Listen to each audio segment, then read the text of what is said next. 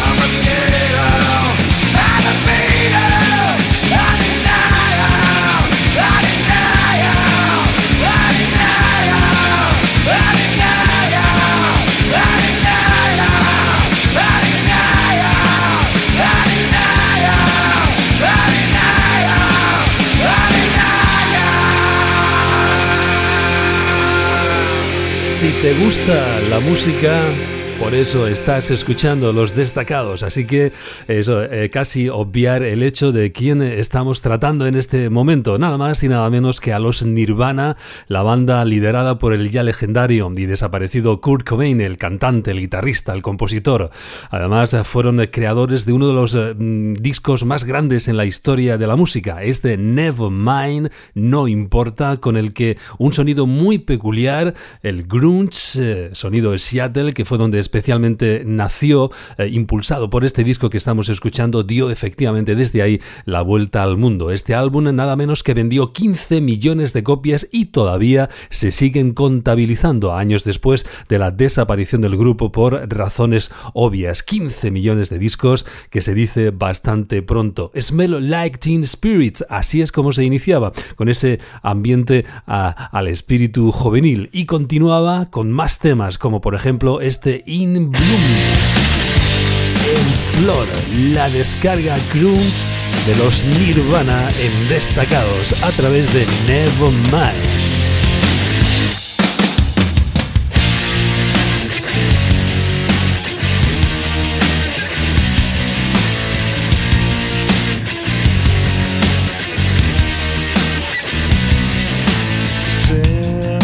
you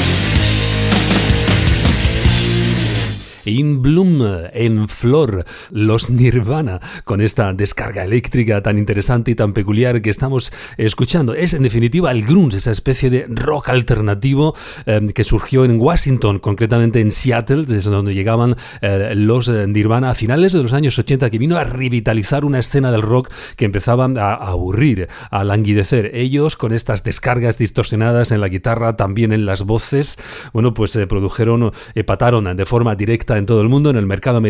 Ya sabemos la repercusión que este tiene en el resto del mundo, por tanto, la repercusión y el alcance fue generalizado. A raíz de ahí surgieron también más grupos y estos otros se revitalizaron, como por ejemplo los Pearl Soundgarden, Alice in Chains, sin duda alguna los Nirvana de Kurt Cobain eh, fueron los más carismáticos. En definitiva, con ese personaje eh, realmente eh, flemático, depresivo, que tenía alguna que otra enfermedad crónica y que en definitiva terminó casi siguiendo el guion de este nuevo sonido, es decir, desapareció, se quitó la vida por aquello de ese mundo tan depresivo y tan decadente que describían en todas y cada una de sus canciones, propio además estas temáticas de, del grunge. El disco fue grabado Em, en una sola toma, es decir, tal como si estuvieran ensayando en el, local habitual que ellos lo hacían, sin ningún tipo de producción especialmente eh, añadida. 15 millones de copias, como decía antes, lo corroboran y bastante bien. El disco continuaba con otros clásicos como este Come As You Are. Ven tal como tú eres. Los Nirvana con Nevermind, su segundo álbum en el año 91.